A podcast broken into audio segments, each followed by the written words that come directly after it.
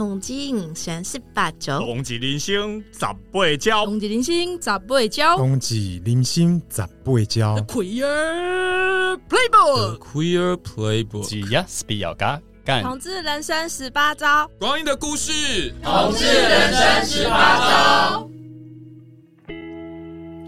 大家好，欢迎收听《同志人生十八招》。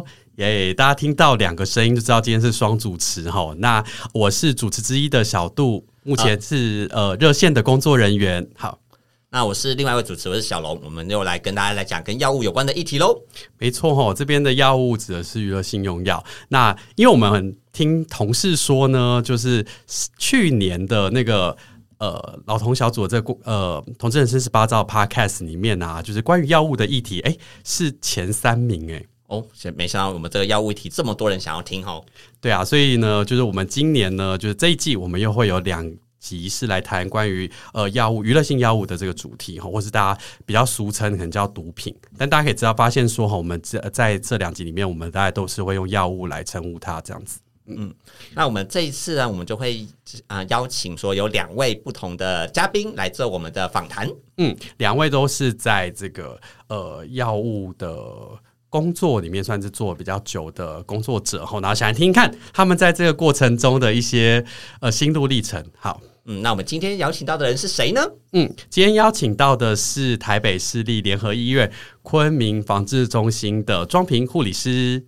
嗨，大家好，我是庄平，很高兴可以今天跟两位帅哥在这个录音间里头聊这个问题。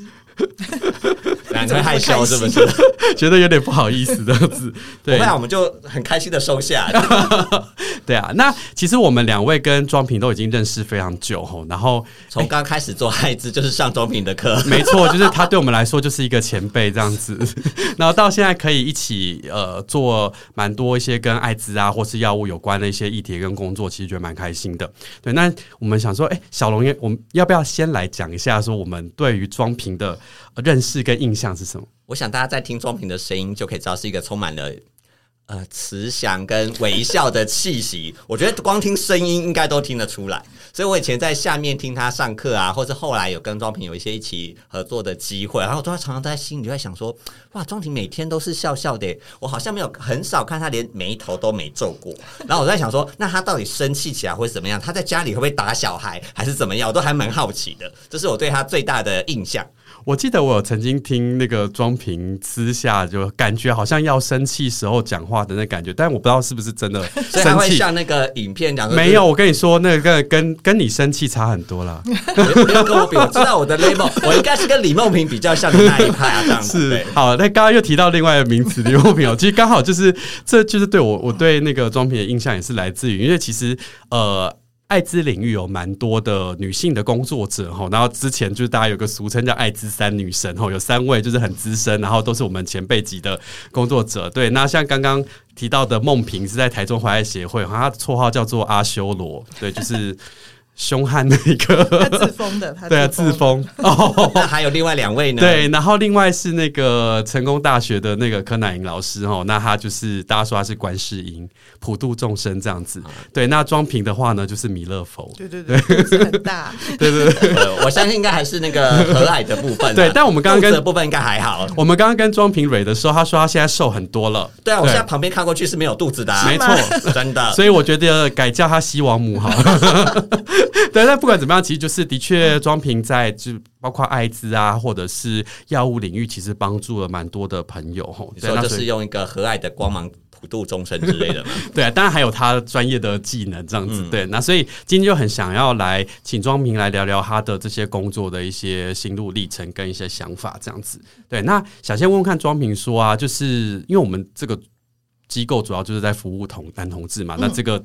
今天的这个 podcast 主要也是围绕着跟同志有关哦。那想问说，你一开始是怎么样接触到同志，特别是男同志社群？意你怎么认识同志的呢？嗯，其实就是做论文啊，就是论文那时候做艾滋病啊，硕士论文，硕士论文。对，那时候八十三年。第八，嗯，快圣诞节的时候，然后想说有机会，就正好我同学说他他不是护理系的，他不是护研所的，没有办法做直性研究，然后我就说那你要做什么？他就说艾滋病，我说艾滋病病人在哪里？他就说在性病防治所啊。我说那你既然不能做，题目就给我吧。他说随你啊，所以我就有机会就来了这样子。所以是用了别人的论文题目进来这样子。对，因为我当时本来不知道想要做什么，我想做护理人员皮溃这种很 boring 的题目，但是对，但是我觉得有一个我不懂的东西，我想去了解，它其实是蛮好玩的，嗯、然后就开始进来，然后认识了很多的，呃，那时候其实一开始没有人叫感染者啦，一开始就叫艾滋病人或带源者这样子，嗯、对对对。那可是，在那个年代，应该艾滋还是蛮多人会觉得不好或是有问题的疾病吧？但你进来的时候都就都顺顺的吗？哎，其实我的一个。我的一个口试老师是图行者，我想大家知道他是谁。好，那 涂老师当时很纠结的一些情绪。涂老师当时第一句话就问我说：“但是我口试的时候，他第一句话就问我说：‘说庄平你怎么这么奇怪？哈，别人都怕艾滋病怕的要死，然后你不但进来，而且做研究还是做直性研究这样子。’他就说你为什么都不怕？然后我就说。嗯”为什么要怕？我 就说，我就说我比较怕登革热，因为蚊子会咬我。我就说其他的，我到底有什么好怕的？这样子，对对。但其实虽然说是不了解，但是我想也不会发生什么事。嗯，所以 我刚才想到底该说是善良还是说傻吗？我都不对。OK，那哎、欸，那我好奇说，所以当时认识到的感染者比较多都是男同志？哎、欸，都有，但是。嗯但男同志比较多，但我觉得男同志族群对我来讲很很新奇。怎么样的新奇？就像我们小时候刚进 gay bar 的第一次，我想我也很新奇。对，因为你不晓得是什么，所以其实就不晓得是什么。然后，其实一开始的时候，最一开始我不知道我要怎么进到这里头来。然后我也想说，我不希望我进来的时候，人家觉得你是一个。哎，莫名其妙从外头来探隐私的人，我觉得那样子，如果我是感染者，我也会不舒服。嗯、所以那时候我就想说，那我有没有什么办法先了解，有点做一点准备这样子？所以那时候很有趣哦。那时候张老师出了一本书，叫做《呃中国人的同性恋》，我就在里头翻一翻翻，然就翻到齐家威的电话，我就直接打给齐家威。在在这书里头就有他的电话，我就打给齐家威这样子。对，然后我就说，我就说，呃，我是我是研究生，我想要了解一下这个部分。他说好啊，几月几号在哪里哪个哪个咖啡厅你就来这样子，然后地址告诉我。好爽快！我想其他哥的语气 现在还是有点点老老当益壮。对，我就说挺拽的这样。我，我就到了咖啡厅坐下来说，哦，你装瓶啊，好了，然后你哎，录音机怎么不拿出来？你不是应该要拿录音机嘛？这样子，所以我就这样认识他。然后我就说我想要了解艾滋，他就我就说那呃。他就说：“那你想要认识感染者吗？啊，你想要认识那个艾滋病人吗？”我就说：“是可以吗？”他就说：“可以啊，我找一个人跟你谈一谈。”他就直接就找了一个人跟我谈，这样。那是我认识的第一个艾滋感染者，对，他到现在也还在。嗯嗯。蛮好的，哎、欸，那所以那个时候对于男同志的印象是什么？啊，我就跟那个，就跟小林吧，嗯、小林现在也还在，然后跟小林就开始，因为直性研究嘛，反正我就想说了解生活是什么，所以就跟着他到处玩啊，所以那时候去 Funky，然后 所以不是走访谈，还会跟着四处跑。对，到处跑。田野调查，嗯，对，就到处跑，因为他其实呃也蛮生病了，也蛮孤单的，所以我觉得那时候我们几乎天天在一起，然后去喝下午茶，去逛街啊，然后他也带我认识他的同学、他的朋友，然后他也跟我讲了一下他年轻时候是怎么长大的，然后我就听到很多的故事，嗯，然后我就开始觉得哦，原来我没有被排斥，我其实还很怕被被同志觉得我是一个外来人，是会排斥我的，所以那时候。我也很小心，就是，呃，不希望。就是不想让人家觉得我不好这样子，就是来偷看偷窥别人的。对对，偷窥的。但小林因为跟我们聊得很来，我就觉得哦，原来我不会不会被人家觉得是这样子，所以我我就在信访所开始跟其他的病人也开始敢说话这样子，然后慢慢的我就觉得，诶，其实我应该还 OK。那都是你担心别人嘛？那你后来看到比较多的同志之后，你觉得那时候刚认识同志族群，你的印象是什么？哦，我其实那时候有好多很神奇的印象，包含有一次，包含有一次，因为以前的药物没有那么好，很多很多人其实感染之后，后来就过世了，还吃的药这样。对，然后就会开始有所谓的那个。Wasting syndrome 就是他开始拉肚子啊，全整个人开始消瘦，会这样子。所以有一天，在我在信访所的时候，我就看到有一个，呃，现在现在来讲就是有一只小熊熊啦，然后他就、嗯、他就站在磅秤上，他就站在磅秤上，然后旁边所有在候诊的人全部通通都围过来说：“哇，你是怎么保持你这个身材的？你到现在都可以保持你的身材这么好，你体重还这么重。”然后我心头想说：“妈，你应该要看看，你应该要看看，你看让人家胖胖的多开心啊！你听。”天天在念我为什么要这么胖？OK，对，哎、欸，我刚刚突然想到一件事情，其实因为刚刚庄平讲了好几次，说很怕被人家觉得说是不是来探隐私或来偷窥，嗯、让我联想到一件事，因为其实那个年代就是一九九几年那个时候，就民国八十几年的时候，其实那时候其实我记得有一些也有一些社会新闻嘛，比如说那时候有那种台视呃记者跑去女同志酒吧偷窥啊，对同志社群有时候很多偷窥的新闻啊，嗯、然后那时候的一些呃负面的。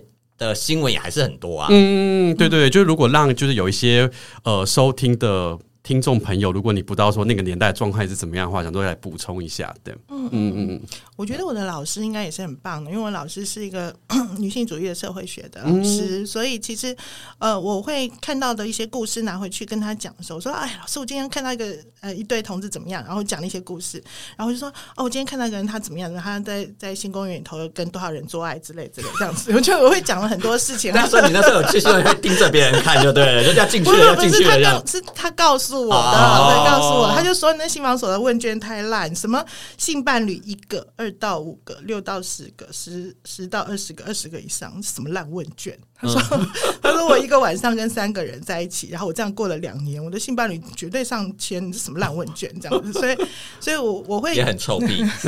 那我觉得我听到这样的故事，我会跟老师讲，然后我们老师就每次兴致勃勃听我讲完以后，然后他就。他就听完以后跟我说说，哎、欸，庄平，你讲到现在，我都没有听到任何一点跟异性恋不同的地方。嗯，对，他就说异性恋也有这种天天在外头花天酒地的，啊，嗯、也有人那个从一而终的贞洁牌坊，他说其实都一样啊。然后我就想想，嗯，好像也是一点都没有稀奇这样子。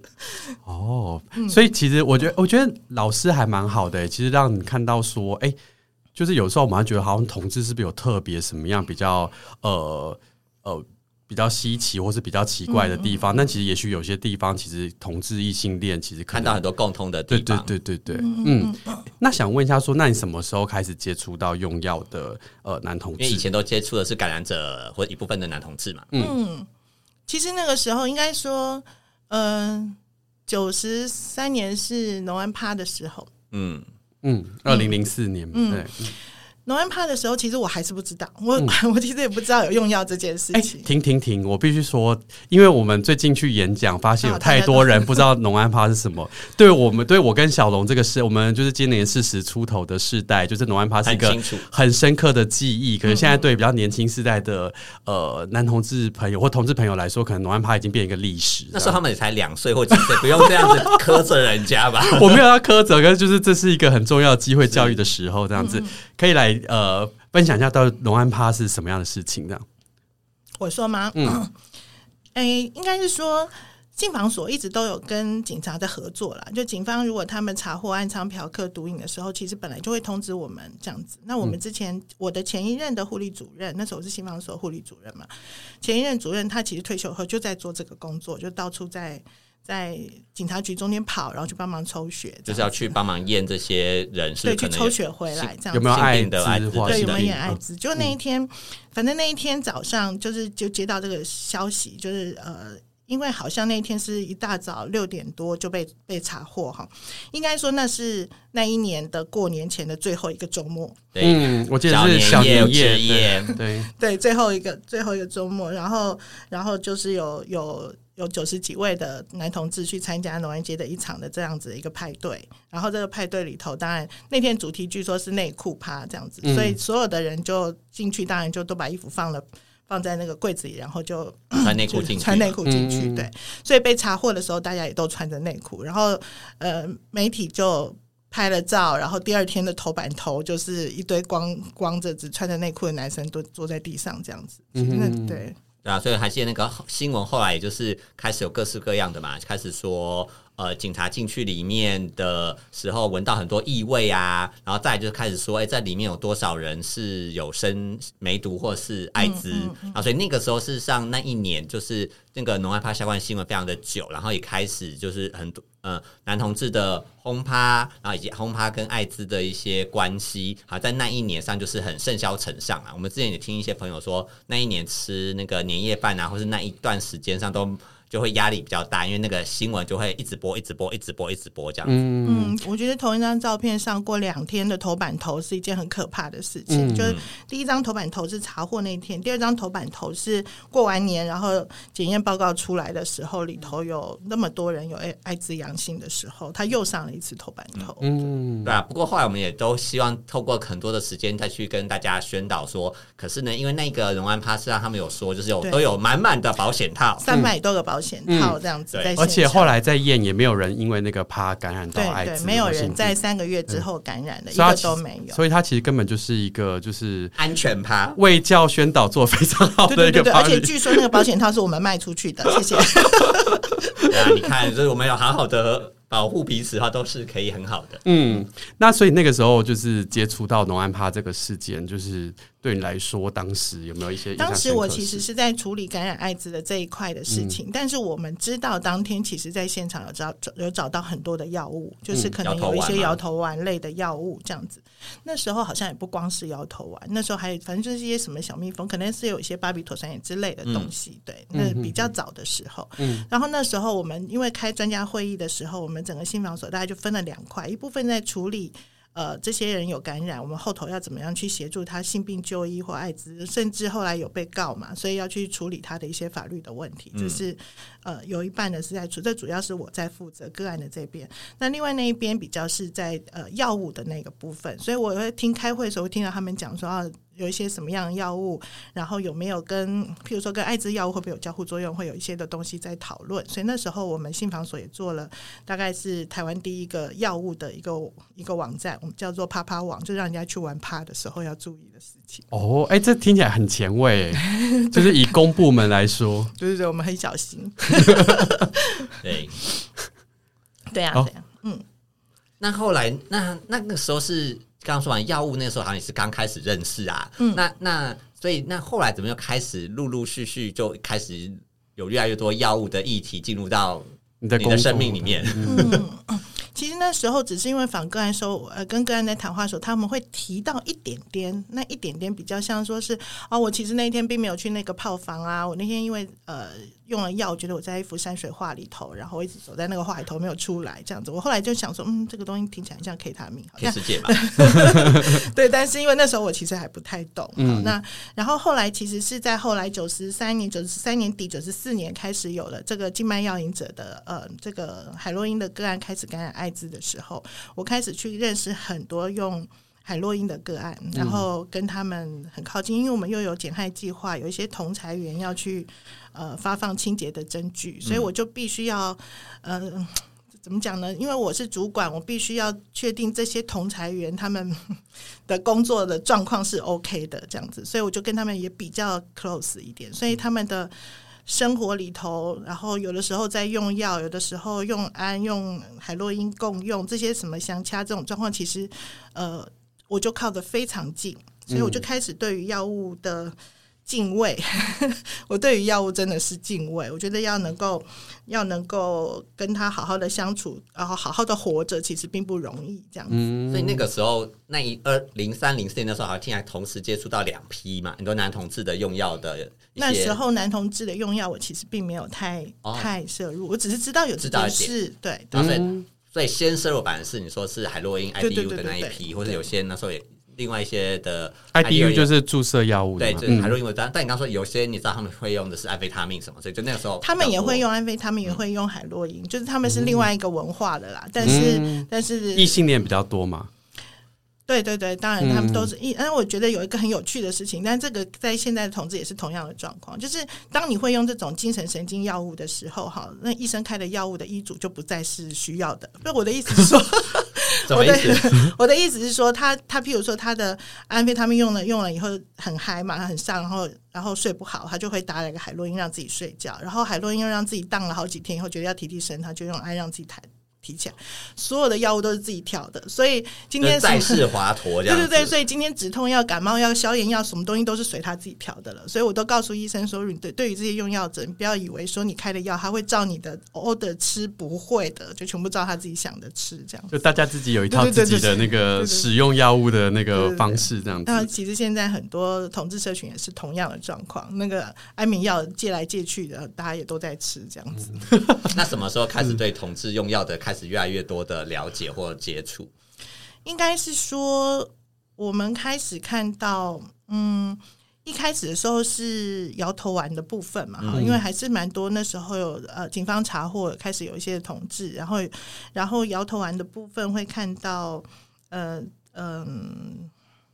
用了药之后可能会很疲倦，然后没有办法好好工作，或者是有一些的感染者其实有在用药，你就会觉得他连来看诊固定都会不太稳。那当然有几个感染者，因为我们比较靠近，我开始看到他们用药的这样子的呃的行为吧，然后、嗯、对就会。就会了解的比较深一点，因为我很喜欢贴的很近，去知道 他们在干什么，所以，所以就是譬如说每天的那时候还是 MSN 的年代，就每天就会看到他在 MSN 上，可能呃半天不说话或干嘛，我就问他说：“那你在忙什么？”然后或者是怎么样，所以就就随时。就会听到一些故事，这样也是要跟各位说一下，那个 MSN 是以前的通讯软体，是 MSN 不是 MSM。对对对对对对对对，应该知道的人还蛮多吧？还有三四十岁以上的，大部分都会知道。对对对对对，我们还是要兼顾一下，我们可能有二十几岁的伙伴这样子。对。哎、欸，那所以说，刚刚听好像庄平，你刚刚讲蛮多都是你身边本来就知道，或者是你会关心的一些朋友，嗯嗯，这样子。嗯、那说不定好像你认识的同性恋比我们还多呢，会不会？应该应该是应该是说，因为我是我之之前是护理主任嘛，所以其实，在门诊他们碰到一些。比较特别难搞，难搞的，就是他们可能觉得要花很多时间，然后或者是他情绪很强烈，或者是说他的状况很特别，他们就会把我扣下去处理。所以我会跟这样子的个案比较呃靠近。那靠近，其实我觉得那个信任感有了之后，他们什么事都找我，然后再靠近点，就是很多事情有的没有的事情也都会知道这样、嗯。所以你说一开始是你说用医的一些人，他们可能就是呃门诊啊，或者说你发现他。的一些状况，看起来比较累或什么的，就在门诊大吵大闹之类，嗯、他们会要我下去处理的。这样、嗯，那到后来什么时候开始有接触到，就是现在比较流行的那个叫加安非他命、烟海、烟海，对，应该是本来都是 ES 嘛，嗯、因为那时候其实热线我们也有合作啊，嗯、你们也去做什么跑趴，会去送保险套、对对对。那些对对对，其实那时候很多的合作，然后会去。针对这些用药的人，譬如说，呃，有这个 BB 的有什么趴的时候，会想要说去到现场做些什么这样子。嗯，那那时候，呃，我开始认识比较多这些的专有的用词方式，这样子。对，嗯、那然后然后开始就会听我身旁这些朋友讲说，哎，他现在都不玩 ES 了，他现在开始玩嗨这样子，玩呃开始玩烟，然后问我知不知道。那其实安这个东西我，我我自己的。经验是我以前为了减肥，其实我吃的减肥药里头曾经有含过，就是那那那个年头安还没有违法哈。而且早期的有一些药物，它就是偷偷掺一些违禁药。听说以前的那个减肥药里面是有安非他命的成分嘛？是是是，然后的那真的。好，我好，不能帮他打广告。你的效果可能还觉得，反正现在一定也没得卖这样子。但是的确靠他，我能念军校哈。你说有维持到那个体格，瘦到那样子，对对对对对啊！我觉得，我觉得那个呃，我知道他，我知道他的好处，然后我也会懂那种心情，因为我当时吃的这些减肥药啊，我很明显的瘦了，但是我并没有觉得我成瘾，因为我不觉得这件事情是不可控的。嗯，所以我觉得呃。大家会喜欢那种感觉，也许精神很好，然后也许怎么样的那个感觉，我其实是懂的。可是，可是，呃，我没有到后来，就是开始我看到这些年轻的伙伴开始身上有一些被害妄想，开始情绪很容易暴躁，然后开始像刺猬一样的时候，我我我我们我们的医生有告诉我说：“钟明，你命好，你没有吃到成瘾这样子。我”我 我就在想说：“是啊，其实安非他命现在是我最害怕的药物。”嗯，那为什么说最害怕？因为我觉得很多年轻人。人因为用了药之后 dysfunction，我觉得生活的状况变得很不好。我那时候都会告诉人家说，那种感觉像是派克啊。嗯，哦，这个在我们同志圈的很多也是都讲类似的话。我们在一些 App 上也是还是看有些人说，哎，这个人用坏掉了，要小心啊，或是或是什么之类的。嗯，对，就是他的反应跟你原本认识那个人已经不是同一个人了，这样子。哎，不过我也想好奇说，那因为你在有你有协助到蛮多的那个呃有用药的朋友嘛，那你有没有真的遇到有一些你觉得其实就是感觉上比较呃，像你刚刚说的那样子，好像像呃用坏掉或者比较难难难一起合作？我想应该蛮多的吧。我是先客气的问嘛，对对，但是是想问说，那那你怎么样跟他们靠近？怎么样跟他们聊？嗯、呃，我觉得可能。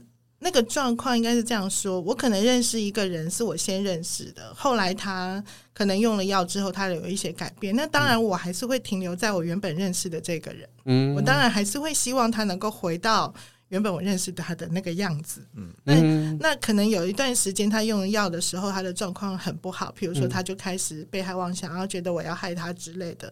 但是他可能比较稳定的一段时间，他又会回来。找我会觉得，嗯，那这个又像我原本认识的那个人，嗯、所以我就开始慢慢的在这样子的一个 tempo 里头去习惯。然后，呃，当然朋友都有分亲疏远近嘛，那可能比较远的人，我就会等在那边，等到他好的时候，他来找我，我们还可以。嗯、但是如果那种跟我很 close 的人，然后现在整个掉进那个药的漩涡里头的时候，我就会。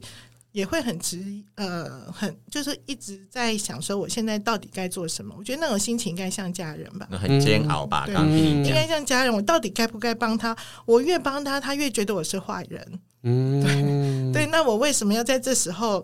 一直做坏人，但是我不帮他，我看他那样，我其实也很难过，所以我其实很能理解家属的那种心情。嗯，我觉得庄平刚刚提到这个心情，真的就很像是我们在办一些工作坊的时候，听到家人的一些那个反应。就是我们有亲友支持的工作坊，嗯、很多比较亲的朋友，或甚至是伴侣，或是家人都刚刚跟庄平有一些类似的。对，因为朋友可能还可以有一个距离，距离但是家人或者是伴侣，真的就是非常的紧密。这样子，到底要不要多做一点为他好啊？然后希望他可以。呃，比较能够呃，从比较不太好的状况好起来，这样子，那那个中间的那个过程，其实真的都还蛮纠结。而且刚刚在听钟平讲的时候，我就都会想到那个，就是呃，chosen family，那个就是选择的家人，就是你像刚刚说的是，是、嗯、这些人虽然说真的是没有血缘关系的，可是你们这么多年的互动，好像真的已经像是彼此家人一样的看待彼此。嗯，哎、嗯欸，我有一个好奇，就是没有在我们原访纲上，但我就很 想问一下说，说那个啊，就是。呃，你刚刚也提到说，其实有跟蛮多的这样子有用药男同志朋友，呃呃谈话聊天这样子，然后有些有些状况不太好，那你也是在那边陪他们这样子，就是很多人其实很多工作者都很好奇，说到底要怎么陪，就是要怎么聊，就是那你才不会说好像在中间就是非常多的那些卡关或纠结这样子，嗯。我我我自己是一个医护人员，我是一个护理师，嗯、所以我其实也知道在医院里头，比如说对一个精神科的病人的时候，应该要用什么样的方式说话。虽然我我自己不是待精神科，但有一些原则我是知道的。可是当我变成碰到的是一个朋友的时候，我就会开始想说，是这样吗？就是嗯，在医院里头，我只要负责好我的专业就好了。他下次他受不了我，他下次不来看我，我一辈子也不会知道。嗯，对，但是我现在不希望跟这个人，因为我讲了一些话，我们的关系就断了，所以我觉得那个那个拿捏上头是不一样的。嗯哼，对，我就会觉得说，我也不希望我讲的话一直让他很挫折、很伤害，然后他再也不想来找我。所以我当然有的时候也是会顺着他那个情绪。那我虽然不会去认同他们说的的。很奇怪的话，譬如说，他觉得现在警察正在包围他的家，那我不会去说没有啦，你都是乱想的，这都是你吃了药以后乱出来的东西。我我虽然不会这样，但是我就会告诉他说，那你先稳住，你现在先不要对任何事情反应，我只是让他知道说，你现在他们应该不会闯进来，你就在家里头稳稳待着。就是，这他听起来也许觉得我是认同他的，但是。我并没，就是我并不是真的认同他的那些幻听或什么东西，我只是知道在这个状态下，也许他只要静静的不要理外头，就可以平安度过这样，稳住他这个当下一些很起伏的情绪，也让对方觉得你是理解他的状态，这样你不是去挑战他，然后但是用一个方式去让他可以。就像小红说，可以稳住自己。但是你刚刚张平有提到说，好像你也遇到一些朋友在状况很不好的时候，事实上他会觉得你是要害他的，那个好像情绪或者感觉应该不太一样吧？嗯嗯，是啊，尤其是很 close 的人，其实越在乎的人，你越会在意。嗯，对啊，你越在乎的人，你就会越在意。那但是也只有很在乎、很在意的人，你们才会这么亲近。有这些的互动，不然别人的假想里头也不会有你在这样子。嗯，所以你说我应该很得意嘛？但我也很难过。我想这好像也不是件值得开心的事情啦。一边觉得一边觉得说哦，他好重视我，然后一边想说啊，他把我把 把我也编进去他的这个就是被害妄想中这样子。他就觉得这一切的这一切的妖魔鬼怪都是我招来的。我其实也很难过，可是可是我放我也放不下，因为我知道，其实，在这种状态下的人，常常已经身旁没有什么。好朋友了，嗯，对，觉得朋友都被得罪光了，对，朋友都得罪光了，或者他本来就觉得我就是没朋友，我就在留在这个药物里头的世界里就好，他本来就是这个状态。如果我再离开的话，不就什么都没有了？嗯，我觉得常常是这个状况，所以我觉得一直在拿捏那个关系的梳理的远近，就是慢慢的，我可能会比较是呃，尽量在事前先说好。嗯，比较在事前说好说，啊、那你要去，你要去的时候，我们可能有一个什么昵称，你要你要做什么了？就是我知道你你要开始去玩了，那我们会先说好，那我可以做什么？对。那呃，我怎么知道你 OK？因为我不安心然后你去玩，我绝对不安心。那你要怎么样也让我安心一点点这样子？然后我说我怎么知道你什么时候回来？譬如说，我就跟他说好，说你回来的时候你就跟我说晚安，嗯，我就会知道你 OK 了，我就可以跟你聊天了。对。OK，等于其实事先有设定好一些可以让你们彼此可以了解彼此状态的一个一些用词，其实也蛮。但应该有些人会忘记吧？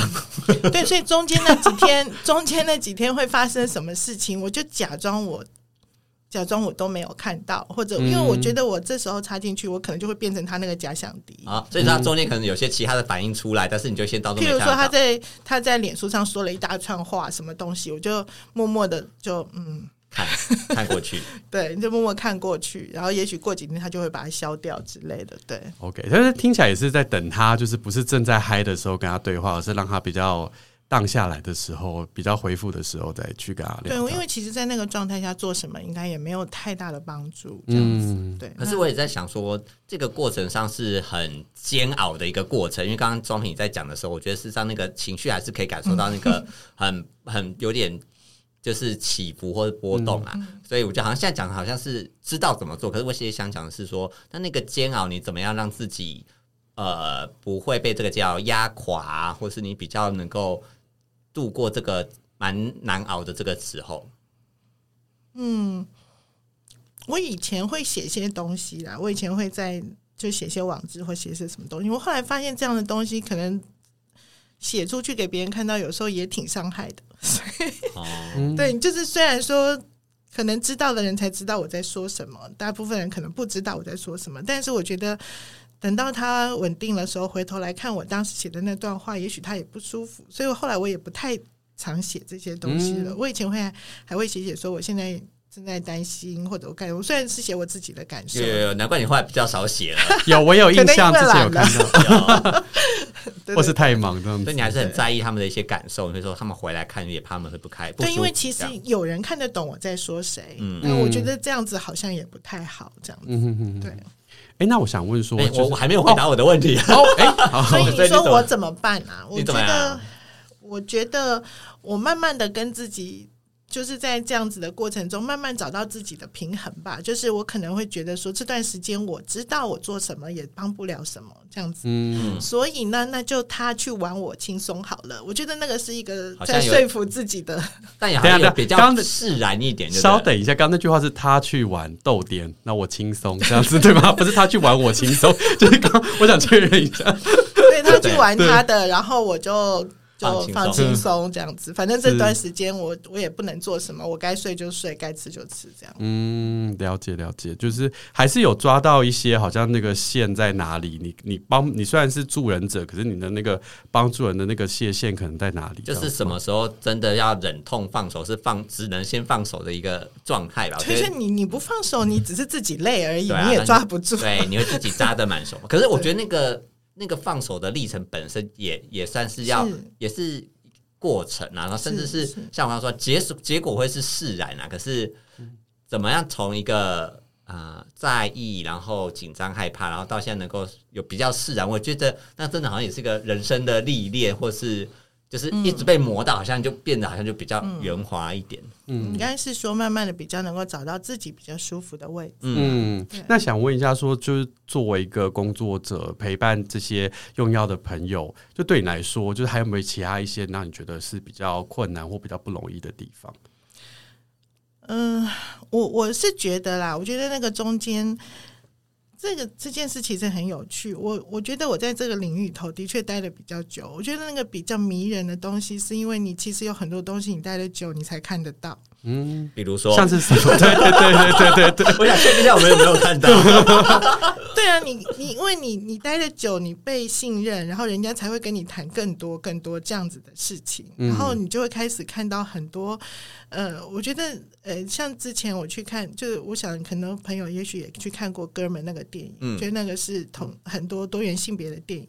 我觉得我去看那个电影的时候，我心里有在想，说我坐在我旁边的这跟我一起去看电影的这位同志，他看到的时候，跟我看到的时候，跟一个异性恋看到的时候，所有人的反应应该是都不同的。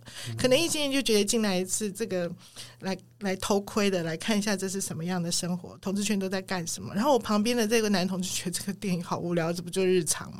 对，但是 但是，我觉得我我会看到一些那个日常里头的辛酸。我觉得那个辛酸是一个，呃，可能真的在圈子里头的人，他每天在经历这些辛酸，他不觉得，或者是说他习惯了。嗯，可是我觉得我会一直看到这些的很辛苦的部分。嗯，有没有让你印象深刻？像什么样的辛酸？这样可以举例一下。我觉得很多吧，譬如说，我觉得用药的人可能到最后会觉得自己很不好。我觉得我自己不好的时候，我就觉得我不配去交一个好的男朋友。嗯，那我不配去交个好的男朋友的时候，我连要去跟人家约的时候，我都会，我看到喜欢的人，我都不敢上前，我也不不觉得说我去跟他要赖这件事情，我可能会被打枪。我觉得那个自信其实掉的非常的多。嗯，那我觉得那个自信掉下来的时候，这是其中的一个，或者是说会开始觉得说我作为。譬如说好了，这样 A 跟 B 是一对伴侣，那这 A 跟 B 然后开也许呃开放性关系，所以他们决定要邀这个邀一个人一起来参加他们的 他们的的，是打炮还是要在一起？对，打打炮就好好打打炮。可是譬如说这个 A 是喜欢 C 的，然后 C 是喜欢 B 的，哇、嗯，一个贪吃蛇的概念。对，可是呢，A A 喜欢 C，C 喜欢 B，所以 A 都叫 B 去把 C 约来。嗯嗯，对。然后约来以后，当然三个人在玩，玩完以后，A 跟 B 还是一对，这个 C 还是孤单的。所以那次有一次我们在团体在聊的时候，C 就讲说，因为我那次是有心理师在旁边，心理师就把 C 带着演个心理剧，带他到旁边说：“那你看到什么？你看你看到这个剧，你看到什么？”然后 C 就说：“他们还是在一起，我还是一个人。”嗯，可是下一次 B 约他，他还是会去。我我就觉得。那个部分其实就是不断的让自己做一个跟他的目标其实差还蛮远的事情。他应该要去找一个第一跟他在一起的，可是他却一直纠缠到这个 A B 的关系里头，这样子。对，就是看到很多现实生活中的一些，如果当然如果是。有的时候，如果当做戏剧看，好像觉得好像是早期的琼瑶，或是现代的现代比较新的剧，或是那个 Elite 之类的吧。我觉得对，但是当发生在生活里面的时候，然后或者刚刚庄平讲，我觉得好像你也很去感受，你要讲很多中间的一些辛酸，因为有的时候我们有的时候同志圈。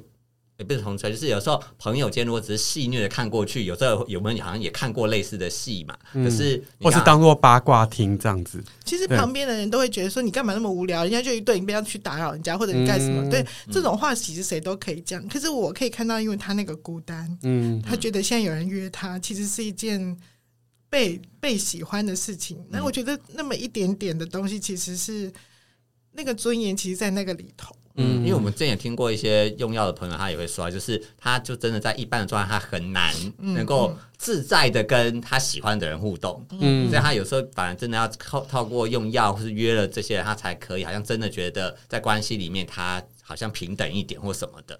嗯，或者做一些他过去比较害怕或不敢做的事情。对，可是因为连这样子都要害怕那个表现不好，我觉得男同志好辛苦。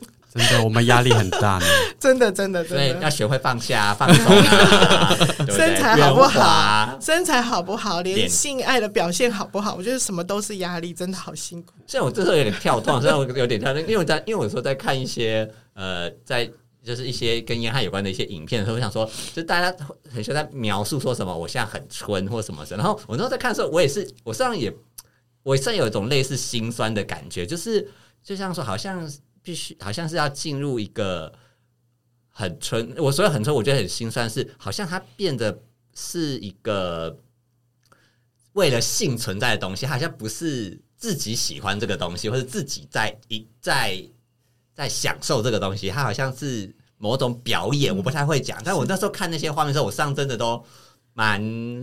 蛮蛮复杂的，说真的，我不是用一个很 horny 的方式在看那些画面。是指说要表现的那样子才会觉得被别人欲望或喜欢？没有，我我都觉得他不是欲望，我觉得他已经变成是单纯的满足对方的期待，或者是做到某一种的。对，好像但是他这个人自己的某种喜好好像不见了，就变成一个纯粹的春的表现。然后，然后我就觉得好像又都很像，所以他就是好像没有主，没有一个特殊性这样子。嗯嗯嗯嗯嗯，对啊，所以有点跳远，sorry，我们回来吧。嗯，哎、欸，那想问一下说，说就是为什么庄平会一直待在这个领域，然后做这么久的男同志，要做艾滋，要做男同志，然后现在要碰到各式各样阿里不达的药，对啊，什么原因？各式各样的关系，好很多的。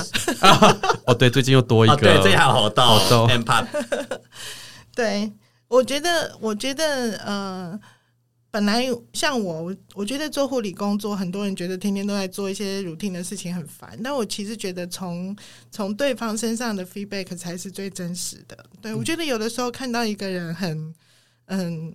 就比较 re relax 下来，或者是说他真的觉得有有话终于有人肯听得懂，或干嘛？我觉得那种东西都是我的成就感来源。对，那一定是这种东西养着我才能继续待着的。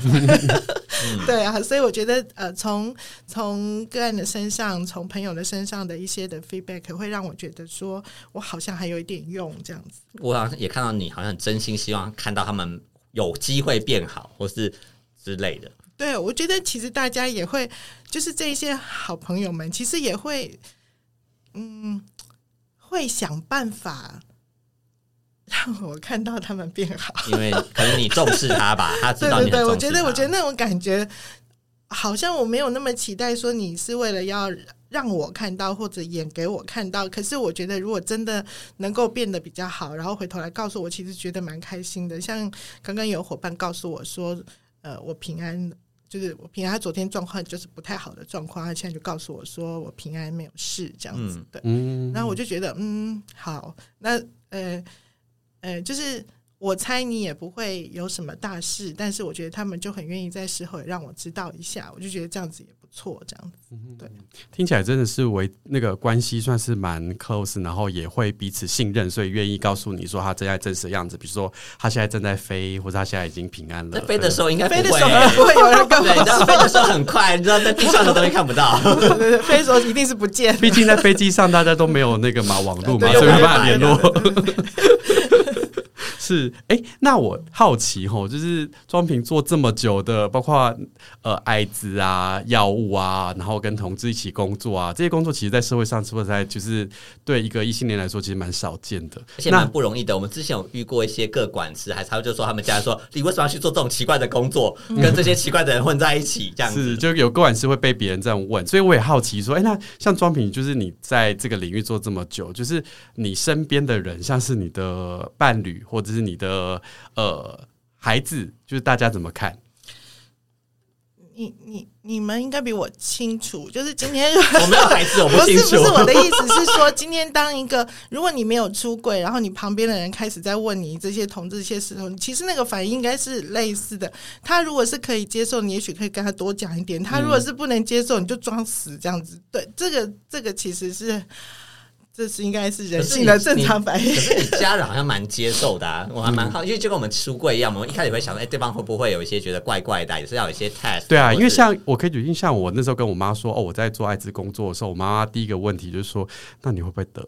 嗯嗯，哎。我一开始的时候，就是那八十几年那个时候，其实我那时候已经结婚了。然后，然后我刚刚不是讲说齐家伟有介绍个案让我认识。然后我们其实他很爱跟我聊天，那个那个同志其实非常爱说话，每次都把我们家电话讲到没电。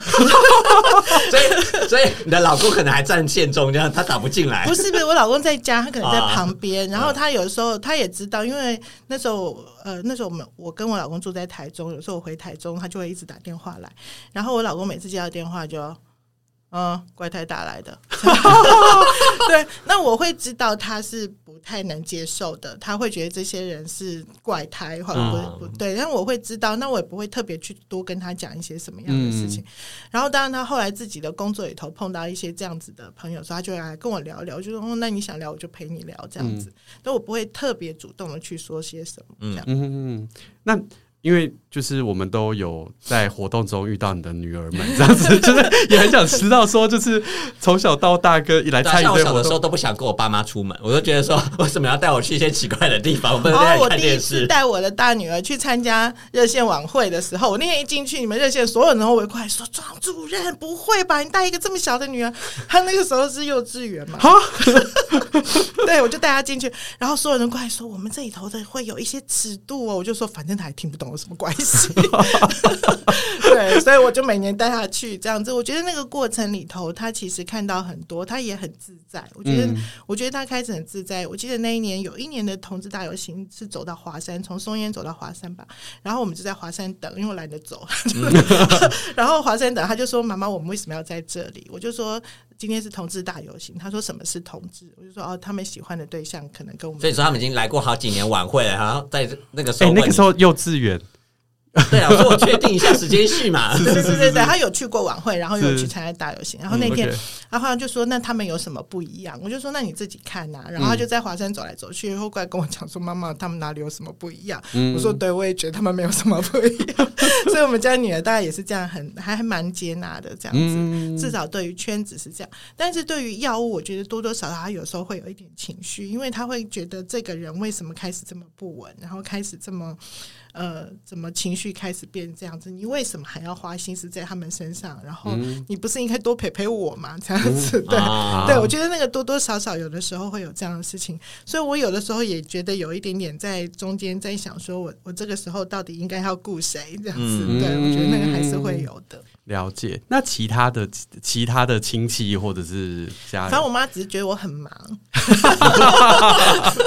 对，然后我那时候可能得了奖之后，她会知道我在做什么事情。嗯，对。然后譬如说像同婚的时候，他他们他们以前早年的时候，其实可能对这些事情都不了解，会跟着电视骂。然后但是后来，呃，他们知。知道我得奖后，开始可以聊一些事情的时候，像同婚的时候，他们就讲说，那所以到底到他们到底在说什么？这样子，嗯、我就会跟他解释一下，所以他们他们就会比较懂是什么东西。但我还是不想多说了，我觉得说多了麻烦。可是我觉得在一般的我的眼中，好像已经算说蛮多的嘞。因为我那个时候同婚的时候，我也还跟我爸妈也很难启齿讲那么多。我只记得我爸就说，他那只是跟我说，哎、欸，那个什么选什么什么，我说那你要帮我投那个什么什么票嘛。然后我就这样带过去而已。我，我觉得我也是硬着头。头皮讲，毕竟我在热线工作，就觉得说，我都一直到处跟别人演讲，其他知识同婚，那回到家里一定要让家人也要就是尽量多投一下这样子。我觉得我跟你们比较不同，是我没、嗯、我不是那个身份，嗯、所以我觉得我可以在两边跳着。跳着去谈那种心情，我会用呃，可能是异性恋的概念去谈这件事情。嗯，那我会比较会讲说啊，我看到的故事是什么，然后他们会碰到什么事情，所以他就会比较能理解说哦，原来他们这么辛苦这样子。嗯、对，哎、欸，那你有没有遇过有认识人去挑战你，或者质疑你说为什么要做艾滋，或者为什么做要做药物或毒品工作的？嗯，真的受不了，应该不会来找我。所以连提都没有提这样子。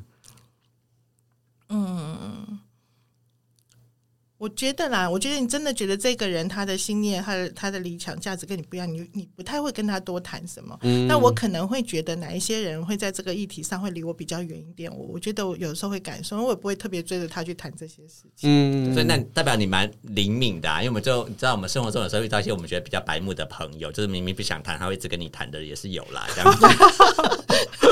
嗯，对，会啊，当然会有这样的事情。那那就嗯。对，因为但我觉得，因为我自己呃的工作性质吧，我觉得原本护理工作本来就是照顾病人的这样一件事情，所以包含他们的一些想法，我都会尽量去理解。那我就把所有的人 都当病人看就好。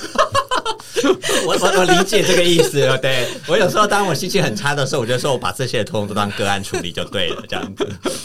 是，那回到就是关于药物这个议题啊，就是因为其实刚刚你在呃聊天过程中，其实也都有提到嘛，其实男同志的社群的那个药物使用的变化，其实也从比如说原本摇头丸到后来 ES 到从原本 ES 到后来的比如说烟嗨用甲腈胺维他命，对对，就是你你对于这样子一个变化，你自己有有些什么想法？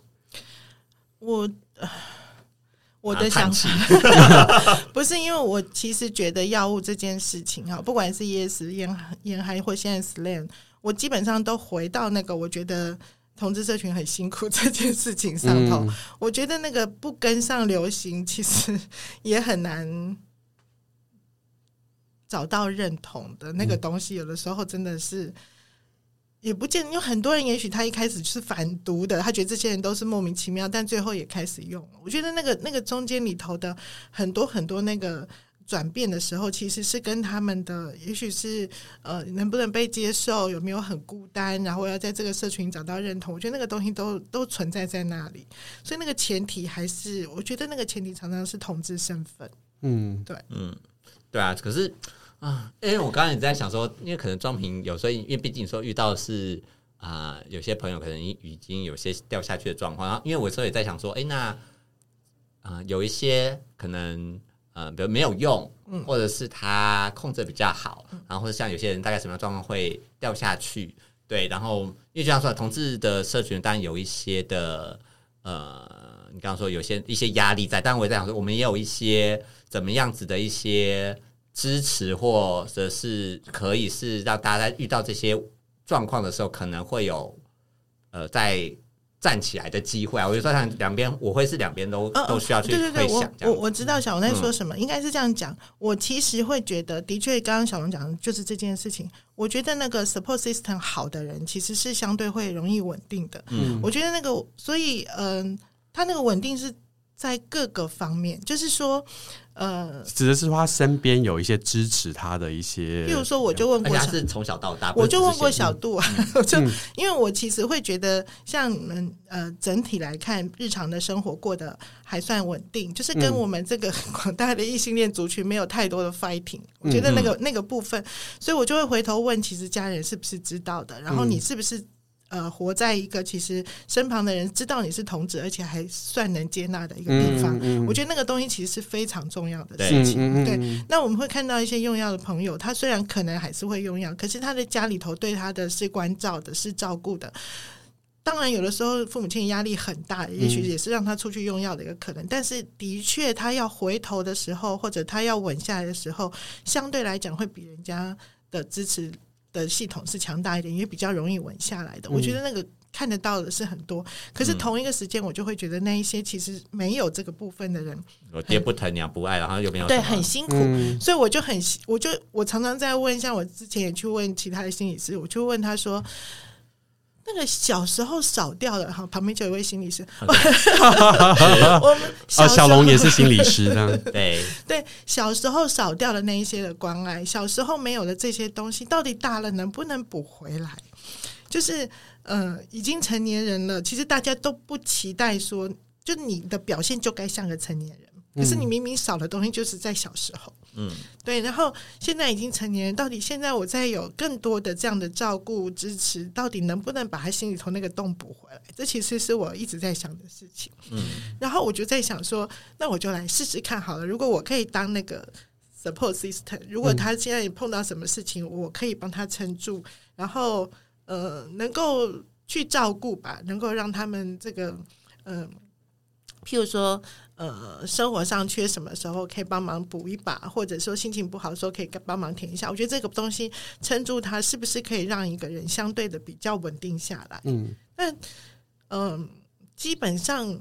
我觉得，当然这老王卖瓜，但是你撑的比较久，你才会看得到。就像、嗯、就像当年九十三、九十四年、九十五年那一群静脉药瘾者的伙伴，到现在也有一些人，他们其实碰到事情的时候会回来找我谈，然后会会撑住他。我觉得他心情不好，我干嘛会找人排解？我就觉得这样的关系维持了这么久，平常虽然没有联络，那现在身旁也有这样的朋友。的确有一些朋友说：“你好厉害，我。”我在念书的时候，我妈妈每天想尽办法把我从床上拖起来去念书，都没有办法。你现在居然有办法让我天天规则上班，我觉得，我其实也觉得这件事情，但是我觉得那个是我们两个的约定，然后我一直信任他，然后一直有一些的关系。我觉得这件事情对，对，对，一个找回来稳定，我觉得是也是，也许也算是有一点成就吧。这样，可是这也是一个很长期的耕耘啊，嗯嗯，而且听起来只有非常多的付出。嗯，所以这不是我的工作，必须要没有人是这样工作。我们都知道，对，所以我来说，对，我也知道，所以还说就是一个，我当然你刚刚在讲的时候想说，哇，那那那累的时候怎么办？还是还是不会觉得累？所以你知道吗？我之前想说我要去考心理师嘛，嗯、然后因为人家问我说你为什么要去念职场型？我我我想要去考，然后我说因为现在讲话没有钱赚，我说我想 以后以后可以 可以赚钱，但是我最近又开始打退堂鼓，人家说你为什么又不去了？我说因为他们的那个伦理好像守得很紧，到时候。我们我们没有办法私底下跟这样做这么多事情。对对，我说到时候我这样做都不合伦理，还是算了。可是我就像你刚刚说的，啊，这些呃伙伴的朋友，他们有的时候好像也已经不再是单纯工作的关系了啦。对啊，对啊。而且我觉得从刚刚庄平的分享就可以听得出来，那个所谓的去陪伴一个用药的朋友，会为当事人带来多大的力量跟呃支持。我觉得就刚刚的那些分享，其实就是一个蛮好的一个一个一个呃例子这样子。那但是其实也听得出来，是不是在过程中其实也是会有蛮多的一些辛苦的地方，然后也有会有一些纠结，或者是我要线要踩在哪里那些部分这样子。对，我相信这是每个有遇到可能用药者朋友的一些人，不管是专业工作者或者是身边的亲友，可能都会遇到的一些问题这样子。就我觉得有时候不只是用药，就是可能刚才有些有有状况的朋友，就也是啦。嗯、我觉得常有时候。陪伴它是一个细水长流的工作啦，嗯，我觉得有时候常常是这样，嗯，那对热线来说，其实我们真的就希望说，大家如果你自己身边有遇到说有朋友跟你说自己有用药的时候，然后可以，呃。在旁边，然后听他讲，然后去陪伴他一下，然后能够多发挥一点支持力量，就像刚刚庄平讲的那样子，就是可以让他觉得说，哦，我讲出用药这件事情不是一个会被别人否定，或者说完全就是直接说我怎么样子的违法，或者说我完全的就是不道德啊等等，而是能够真的听一下，说我到底我的状况怎么样，我发生什么事情，嗯。嗯只是我还是想提醒，因为真的要陪伴的时候，嗯、第一个要顾好的其实是自己。嗯，对，我觉得那个把自己卖掉，并不会让对方比较好。对啊，你 不要两个人一起不好，反正你都知道，越来越要先把自己顾好，没错。对对对，是是是，我相信也该也是某些血泪的血泪的 的的的，的收获吧。对，因为我觉得很多人想追着去帮他，我觉得追着去帮他，有时候自己自己投入很多，然后你就觉得你都已经忙成这样，然后对方一点都不。不领情，嗯，对，然后你就会觉得很挫折，我就不要了。嗯，我觉得那个关系就会变成，就是像大起大落这样子。我觉得那个并不是一个细水长流的关系。嗯，听起来就是对，不管对自己或者对对方，其实也都不是一个比较好的方式。这样，那对啊，那刚刚最后我想问一下说，说那庄宇说，好像看到现在的一些社群状况上，你是有一些担心啦。那我也排斥说，那即便看到这种，我们也都还是在。还在这个呃社群或时代的的的浪潮里，浪潮或泥沼里吧。我觉得 好像没有浪潮，我们又没有浪到嘛的。对啊，所以那但所以想说，那在这个过程里面，呃，面对你刚刚讲的那些担心，那你又怎么样？嗯、呃，你会怎么样让自己去安稳下来？因为刚刚说，因为那个距离跟安稳很重要嘛。嗯嗯，我我觉得啦，除了真的少数的几个。离得比较近的朋友之外，嗯、我可能会呃。呃，日常生活里头就会多照顾一些。那当然，其他的有一些稍微远一点，或者是说他今天噔噔噔跑出来，然后跟你讲很多很多，明天又消失不见了。那你一开始就觉得很气，你为什么啊、呃？好像急着找我，然后一下子你又不见了。然后我找你的时候，我要帮你，人家大家要帮你的时候，你又不见了。后来我觉得，好吧，这也是常态，就是你要开始知道说这些东西其实是常态。我就反正我在，你你找得到我，然后我也清楚的告诉你。你如果不是稳定的找我，我的帮忙也只会到这里。我觉得那个东西就是，嗯、就是如果你能够稳定，你就会得到更更多的协助。但是你如果是这样的话，就会只是现在这个样子。啊、那有没有什么你有我发现，我发现就是会不会觉得太那个？是那有没有什么是你觉得像你在这些我们有些可能不管是在什么状况，一些用到男同志的朋友，嗯、你自己有没有什么想要对社群的朋友说的话吗？或者是之类的？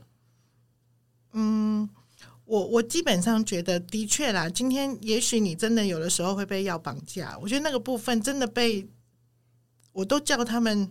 狐狸精，你被狐狸精拐走的时候，你说药是狐狸精，真的是狐狸精啊！你明明而且还是厉害的狐狸精，你明明知道它不是好东西，可是它真的就很迷人。然后它靠近的时候，你一定会被它拐走。我觉得那个那个对那个妖精，对，你是个小妖精，就它就是一个你又爱又恨的一个一个一个东西在那里的时候，所以嗯。我觉得你今天呃已经在这个状态下的话，你说要跟他们讲什么？我会觉得说，呃，不是你不好，我我真的觉得不是你不好。我觉得的确，你今天碰到这个药物，我也相信是你的，不管你生活里头这些朋友或社会环境把你带到这个。用药的这个领域里头来，他但是不代表你今天用了药以后你就是坏人。那我当然没有说用了药很了不起，需要自大，但是、嗯、但是也不是坏人。我觉得你要弄清楚自己在什么样的状况，我觉得需要求助就求助，然后需要说出来说出来。我觉得旁边不是没有人在听的。嗯哼哼，对。好、哦，感谢庄平哦。哎，我们也讲了一个小时，那 说明你剪掉不到一个小时怎么办？有些空拍啊。可能观众，如果你发现说，哎，你听到的版本没有一个小时的话，就是哦，有些秘密不好意思，我们就自己留着了。对，那还是再次感谢庄平，我今天分享非常多，就是在呃做呃艾滋啊药物啊，跟男同志一起工作这中间的一些点点滴滴心路历程。吼，对，那也希望说各位听众听完之后，能够对就是关于药物。相关的议题，或者使用者，或者是包括工作者的一些心情，有更多的理解哈、嗯。那也希望让大家知道说，呃，我们也是都很关心这个议题，不管是对用药的朋友，或甚至是你已经在陪伴用药朋友的人们。当然，我知道这个路不容易，但是也希望大家讲的是，我们也不孤单。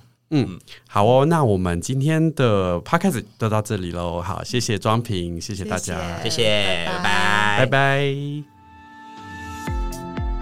嗨，大家好，这里是同志咨询热线，我们是台湾第一个立案的同志组织，我们有八个不同的工作小组，提供各式各样的服务给同志社群。有你的捐款支持，我们可以为台湾的同志做更多，也欢迎到脸书和 IG 追踪我们哦。